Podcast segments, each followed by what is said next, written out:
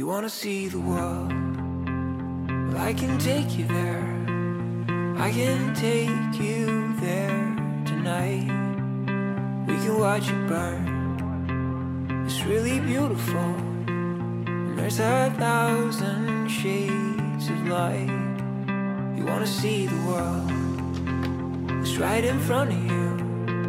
Lay on the ground and count the stars. Got a lot to learn. Don't you worry, cause I'll be with you wherever you are.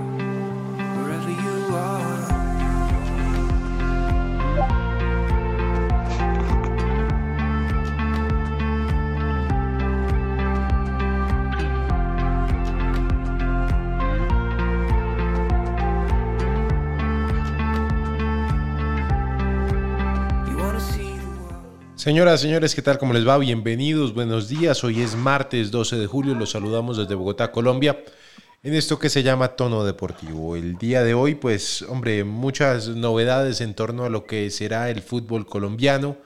Tenemos novedades porque también hay Tour de Francia, lo último con los colombianos, con el señor Nairo Quintana, que viene de hacer una muy buena, pues, jornada el fin de semana y se aproxima ya a la gran montaña de esta gran bucle.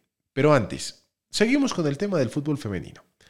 Ayer Colombia una vez más volvió a jugar, ya vamos a hablar del, del marcador final en, donde Colombia se impuso ante Bolivia mm, en cuanto a lo futbolístico al menos, aunque tuvo muchísimos problemas, muchísimos errores de definición, cosas que, que no se vieron en el primer partido. Bolivia complicó muchísimo a Colombia, pero ya vamos a hablar de ello. Antes, eh, pues la situación del fútbol femenino, de la Liga Nacional de este deporte, sigue acrecentándose el problema y va a seguir acrecentándose si los directivos de los diferentes equipos de fútbol pues no demuestran ganas, no demuestran disposición de hacer una liga, una liga como se merecen. ¿Y por qué les estoy diciendo esto? Les estoy diciendo esto porque todos los días se va sabiendo un poco más y pareciere que, que al señor Fernando Jaramillo, presidente de la DIMAYOR, ya no le importara lo que digan o lo que dejen de decir. Sí, porque ayer, hablando en el programa de radio de Hernán Peláez, Peláez y de Francisco en la W, el señor Jaramillo dijo explícitamente que es que el problema era que unos equipos no tenían plata ni para pagar la nómina de jugadores hombres y era imposible que tuvieran plata para pagarle a las mujeres. Esto al mismo tiempo, bueno, unas horas después de que hablara Eduardo Méndez diciendo que no, que es que él en este momento había pagado dos mil millones de pesos a la DIAN y no tenían cómo hacerle los contratos a las diferentes jugadoras. Mejor dicho, parece que se va destapando poquito a poco esa olla que hay en Di Mayor, esa olla a presión que está a punto de estallar, que lleva varios años a punto de estallar, pero que por diferentes razones siempre termina salvándose. Mm, La primera de los últimos años fue pues la pandemia que ocasionó tantos problemas, tantas situaciones, pero que a la larga pues el fútbol se salvó por la inversión gubernamental, por la inversión de privados, porque el canal Win Sports apareció y con a ver, con un contrato leonino básicamente en donde pues se han visto afectados, inclusive ellos eh, terminaron salvando al fútbol colombiano. Ahora está el fútbol femenino, nos enteramos de que el paquete de derechos de televisión del fútbol femenino va en el mismo paquete que el fútbol masculino, entonces así no hay por dónde negociar. Nos enteramos que han querido ofrecerlo a diferentes clientes, pero que los clientes dicen que si no hay transmisión, si no hay difusión, si no hay cubrimiento del fútbol femenino, pues es realmente muy, pero muy complicado que les puedan dar dinero, que les puedan aportar dinero de una u otra manera. Don Omar Pachón, ¿qué tal? ¿Cómo le va? Buenos días. Alejandro, buenos días, ¿qué tal? Un saludo para usted, todos los oyentes de Tono Deportivo. Y bueno, eh, empezamos este día con mucha información, Alejandro. Este tema del fútbol femenino lo vamos a tener por, por un buen tiempo con nosotros porque no se le va a dar una pronta solución, o eso, eso es lo que parece, ¿no? Entonces, eh, se suma más a la agenda de lo que tendremos a lo largo de toda esta semana. Bueno, en principio lo que ha dicho el señor Fernando Jaramillo es que al finalizar esta semana tiene que llegar la solución. ¿Por qué al finalizar esta semana? Porque es que eh, el espacio de la liga sería por tres meses. Agosto, septiembre y algo de octubre. Pero lo que están diciendo, Omar, es que tiene que haber al menos ocho o nueve equipos. Con los tres o cuatro que hoy dicen están dispuestos a jugar, no se puede hacer una liga. Ahí sí tendrían que recurrir, como han dicho varias veces, al torneo este que hace la, la Fútbol y el problema mayúsculo que se le viene a la Mayor y se le vendría a la Federación Colombiana de Fútbol con los entes internacionales. Con la Conmebol sobre todo, Omar, pues que el presidente de la Federación Colombiana de Fútbol es vicepresidente de la Conmebol, un hombre muy importante, un hombre muy pudiente en términos de Conmebol y pues que quedaría bastante mal con sus colegas, ¿no? Pero ¿usted cree que es importante, o sea, con lo que maneja Jesurum, las influencias, ¿usted cree que quedaría mal parado? Yo creo que él sabe manejar la situación, ¿no? Además, el fútbol femenino en, Sudamérica no va, no va como debería ir, o al ritmo y nivel que van en otras confederaciones, ni siquiera por lo menos del fútbol mexicano, que tiene una liga mucho más organizada, más estructurada. Entonces, yo tampoco quería que él quede mal parado, por eso no le da prioridad, la verdad. Es que, vea, inclusive, hablemos del tema netamente futbolístico, ¿no? Comparamos la Eurocopa de Naciones que estamos viendo, fútbol femenino, con la Copa América y pues las diferencias, Omar, son abismales, ¿no? Sí, sí, son, son o sea, no, no, no, no podemos comparar, o sea, no, es, es muy difícil. Uno ve, eh, eh, no solo a ver, en tema de transmisión, no sé qué tan lejos estemos en temas de, no, no, hablemos de lo futbolístico, nada más. De divulgación, ¿no? sé qué tanto, tan lejos, porque es que la gente dice, se queja, ¿no? No, es que no cubrimiento. Déjeme decirle que el fútbol femenino, por activa o por pasiva, porque a, veces también es imposición, ¿sí? El argumento de la imposición, de sale adelante, se ve, se hace mediático. Pero en lo futbolístico estamos lejos. Y en lo organizativo estamos lejos, muy lejos estamos en otras ligas. Igual que el fútbol masculino, ¿no? tampoco hay que decirlo, salvo Brasil, Argentina, casos excepcionales. Y lo que le digo, no es acá solamente vernos con Europa, es Estados Unidos, que es la pionera, ¿sí? La mejor selección del mundo es el Brasil del fútbol femenino, póngalo así. México, una liga muy estructurada, organizada. Estamos muy lejos. No, no hay punto de comparación. Yo no me siento mal, pero pues sí digo, en lo que logran montar, montar los europeos, el apoyo que tiene la gente, porque nos quejamos, ¿no? Mi pregunta, ¿cuántas mujeres van al estadio a apoyar a los equipos femeninos? Ahora, en cuanto a gente, Omar, yo creo que eh, en la selección no se pueden quejar porque la gente para los partidos de Colombia ha respondido. Yo he visto, a ver, si bien no estadios llenos, sí estadios con bastante gente que van a apoyar a la selección y esto es importante, ¿no? Sí, claro, claro, claro, obvio, obvio. O sea, y el apoyo, la hora, además, la boletería ayuda a que no sea tan, tan costosa y y está. Pero de ahí en adelante, ¿qué sigue? Sí, no, de ahí en adelante realmente cada vez es más complicada la situación para, para las futbolistas y, pues para el fútbol femenino en general, ¿no? Porque así como el fútbol masculino se han abierto espacios para los hombres, pues en el fútbol femenino, eh, para las mujeres, también en el fútbol femenino se han abierto espacios para los hombres. Mm, creo que vamos a seguir hablando de este tema hasta, pues hasta el final de esta semana, creo yo, que es cuando dice el señor Jaramillo se tiene que tomar una decisión sobre la creación o no creación, bueno, sobre jugar o no jugar una segunda liga. Me llama la atención, don Santiago Villarraga, buenos días, que los equipos sabían que iba a haber dos ligas, que iba a haber Liga 1 y Liga 2, pero como que se hicieron los locos para Liga 2. Alejandro, cordial saludo para usted, para todos mis compañeros y los millones de oyentes de tono deportivo. Y sí, como usted lo dice, es, es raro, porque averiguando, indagando sobre el cronograma de la I Mayor, sí se había dado a conocer que se iban a presentar dos torneos, sobre todo por lo que se iba a realizar la Copa América Femenina en nuestro país.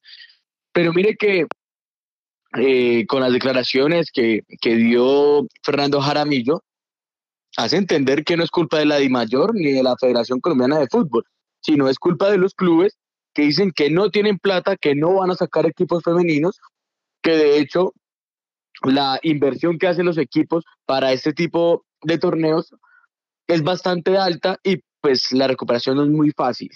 Me cuentan que solo son cinco equipos ahora, solo cinco equipos los que están ahí, América, eh, América, Cali, Millonarios, Fortaleza y Cortulúa. Son los cinco equipos que están ahí eh, a la espera, pendientes de lo que puede pasar, aunque todo parece indicar que ya hay un acuerdo, pero pues usted sabe que de un día para otro pueden pasar muchas cosas y pues hasta que no se firme, hasta que no se oficialice como tal la liga femenina, no se puede decir que tendremos este torneo en el segundo semestre del presente año. Muy bien, ya vamos a hablar también de los acuerdos que hay en la bolsa de jugadores del fútbol profesional colombiano.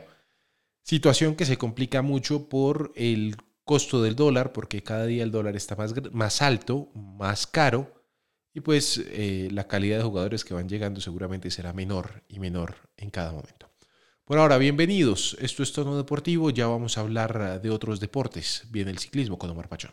You wanna see the world? I can take you there. I can take you there tonight. We can watch it burn. It's really beautiful. there's a thousand shades of light. Fin de semana muy movido tuvimos y pues este comienzo de semana también lo va a estar. Los ciclistas del Tour de Francia están llegando a la alta montaña y allí se espera pues que haya sorpresas. Eh, también se espera por supuesto que nuestro colombiano que sigue allí en pelea, digamos en tiempos de pelea, Nairo Quintana, pues quizá logre avanzar un par de puestos. Rigoberto Urán igual, Daniel Felipe Martínez, ayer nos lo recalca Omar Pachón, pues desgraciadamente va a tener que hacer las veces de gregario en el Ineos. Don Omar, ¿qué esperamos para la etapa de hoy? y pues cómo van los colombianos. Bueno, Alejandro, pues eh, le comento. El día de descanso que lo tuvimos ayer fue para hablar en rueda de prensa, para los tests. Quieren ah, que los ciclistas, sobre todo sus jefes de filas, estén muy protegidos de cualquier contacto con extraños por el tema del COVID. Y pues fue un día donde habló Tadej Pogacar como líder, quiso ahuyentar esos rumores de dopaje que dice que eso, eso, le molesta mucho, que cuando quieran le hagan los exámenes o conclusiones que sean. Nairo habló también, se sintió bien en esta semana, dice que, que, está preparado para grandes cosas, que evidentemente ganar es muy difícil, no, por no decir imposible, pero que el Tour se le Tour, es decir, el Tour es el Tour. Y pues Dani Martínez, que sí, ya va a ser gregario Dani, muy complicado lo tiene, pero bueno, en esta fracción que, que ya comenzó, en el Tour de Francia. Recordemos que en la general Nairo está ubicado en el décimo puesto, Rigoberto Urán arranca en el número 22 y ya un poquito más atrás Dani Martínez en el puesto 30, 17, 12.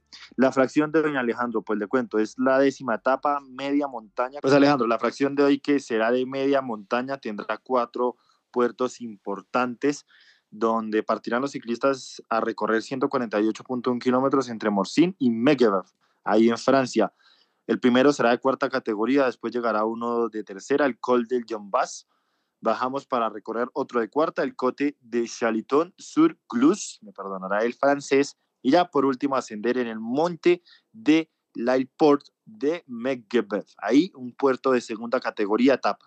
No de alta montaña, sí de buena montaña, la verdad, con posibilidades para la fuga, posibilidades de pronto para clasicómanos y, eh, ¿por qué no? Como hemos visto estos días a los corredores de la general, un Jonas Vingegaard, el mismo Tadej Pogacar que puedan rascar algo, hay que esperar, tener aspiraciones de pronto en los colombianos, Rigo que pueda puntuar por camisetas, por una victoria, se arriesgue, eh, Dani Martínez que va como gregario, pero que estas etapas le permiten poder jugar sin meterse ya teniendo tanta diferencia con los líderes. Ojo, porque no es una etapa fácil tampoco, cuidarse de las caídas. Como ha sido usual en este Tour de Francia. Ya vamos a hablar de más deportes.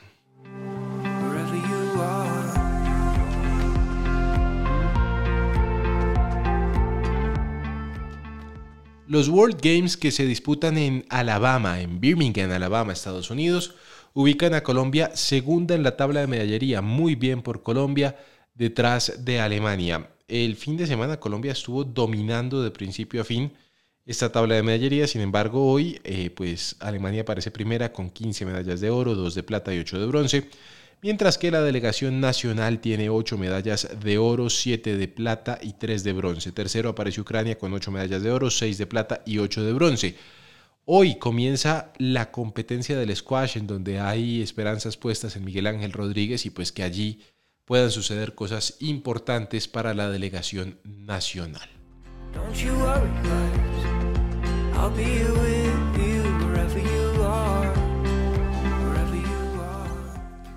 En Junior de Barranquilla pasan muchas cosas. José Ortiz, el defensor que estaba en el Independiente Santa Fe de buen semestre en el 2022-1, pues firmó y va a ser nuevo jugador del equipo.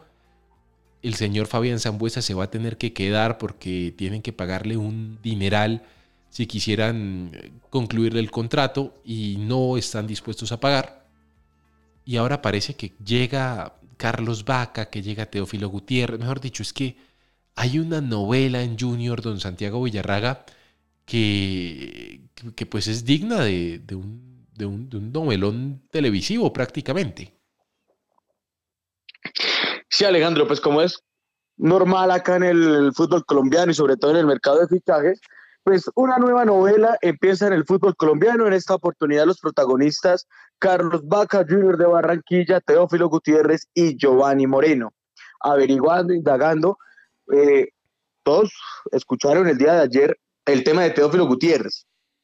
Pues déjeme decirle que Teófilo Gutiérrez eh, se presentó al Deportivo Cali, quitó todos los rumores, eh, sí fue a la ciudad de Barranquilla, arregló algunos temas eh, familiares, me dicen que la relación con el dueño del equipo está fracturada, que no hay ninguna posibilidad, que de hecho eh, nunca se, se, llegó a tocar ese nombre, pero pues usted sabe que el tema de Teófilo y Junior de Barranquilla pues siempre hay que, que, estar pendientes. Lo que sí es muy cierto, que lo contamos ayer, es que Teófilo no está muy a gusto con el nuevo proceso que lleva el Deportivo Cali. El llamado de Mayer Candelo, el tema de las directivas, de Caicedo, que ya no es presidente, es algo que tiene muy, muy, muy triste a Teófilo Gutiérrez. Por Pero, eso, Santiago, espere ahí, por favor. ¿Nos está confirmando usted que el señor Marco Caicedo ya no es presidente del Cali? Porque hasta comienzo de semana se iba a quedar. Ah, se fue, se fue. Sí, él, él había confirmado, pero por no ser escándalo, eh, a mí me dicen las fuentes cercanas al Deportivo Cali que él ya es más el presidente. Y es por eso que tienen que arreglar un tema económico con Teófilo Gutiérrez, porque algunos patrocinadores del equipo azucarero era el que pagaba el salario del barranquillero. Se va Caicedo, se van algunos patrocinadores, ahora tienen que arreglar ese tema económico con el jugador, con el delantero barranquillero. Pero mire, el Junior de Barranquilla, la novela está un poco larga. Se la voy a resumir para usted y a todos los oyentes. Carlos Vaca estuvo en la sede deportiva del equipo barranquillero con autorización de las directivas, entrenó a hacer trabajo diferenciado, ninguna propuesta. Ya se sentaron a hablar, eh, esperan pronto llegar a un acuerdo. Ambas partes quieren que el delantero sea el nuevo jugador del Junior de Barranquilla. ¿Cuál es el problema? Ojo que hay una novela atrás de la nueva novela, que es la de Miguel Ángel Borja. Junior le dio la autorización a, a, al jugador para que viajara a Buenos Aires. Pero ojo, todos dijeron, ya, Borja nuevo jugador. ¿Por qué no lo ha oficializado? River Plate tiene hasta el viernes, viernes 15 de julio, para hacerle llegar el pago único. Es en una cuota, todo el pago a Junior de Barranquilla. Si el viernes no llega el, la consignación, se puede decir así, Junior no manda el transfer, no firma ningún papel y le pediría al jugador que regrese a Barranquilla. Es por eso que las negociaciones con Carlos Vaca están ahí, están hablando, dialogando cómo está la situación, pero el día viernes y el día sábado se definirá todo. Si River paga, Vaca llega. Si no, Miguel Ángel Borja tendrá que regresar a territorio colombiano para seguir su carrera en el Junior de Barranquilla. Qué papelón el que se haría donde Borja no pueda llegar a, al, al, River Plate. Pero, don Omar, usted mmm, dijo con vehemencia que se iba a Marco Caicedo. Por favor, cuénteme qué sabemos de esto, porque es que él dijo que se quedaba. Ya Santiago nos advierte que se van a ir algunos patrocinadores, pero ¿Qué se sabe? ¿Por qué no han dicho nada? Porque lo único que, han dicho es que presentaron a Mayer Candelo. No, y el, y el tema pasa, Alejandro, porque eh, la cosa es complicada porque no hay quien asuma pronto o quien quiera manejar ese chicharrón hasta que se resuelvan los chicharrones, por lo menos la oposición de los socios que quería que Marco Caicedo se fuera, tomarían esa potestad para, para asumir eh, el cargo con algún representante. Pero es el tema, esos embrollos económicos en lo que está el Cali. Es que no está fácil la situación del equipo azucarero. Y uno no explica cómo, ¿no? Si, viene un extraterrestre del espacio y dice el equipo viene de ser campeón, hizo la plata que consiguió en la fase de grupos de Libertadores, jugar esa pequeña fase en Sudamericana. ¿Cómo? Y es el tema de, de que es un club con sociedad, con socios, pero que al mismo tiempo económicamente la pandemia le afectó mucho, malos manejos financieros, gastaron mucho en Dudamel, que sí salió campeón, pero el segundo semestre que estuvo hizo poco y nada, pero plata sí se llevó.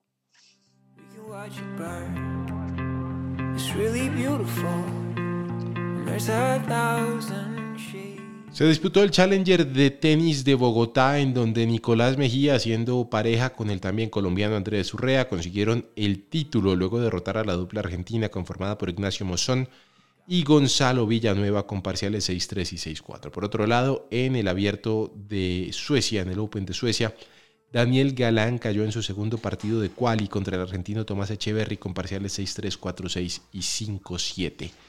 Los colombianos siguen perdiendo puestos en las diferentes tablas de clasificación, tanto de la ATP como de la WTA. Tenemos novelas en Millonarios.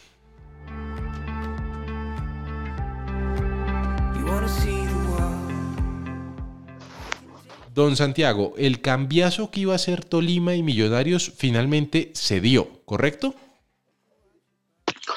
Sí, Alejandro, ya como lo habíamos visto acá en los micrófonos de tono deportivo, ya Cataño está en la ciudad de Bogotá, ya habló con las directivas. A esta hora, un poquito más tarde, va a, hacer, va a presentar exámenes médicos y se va a unir al equipo de Alberto Gamero.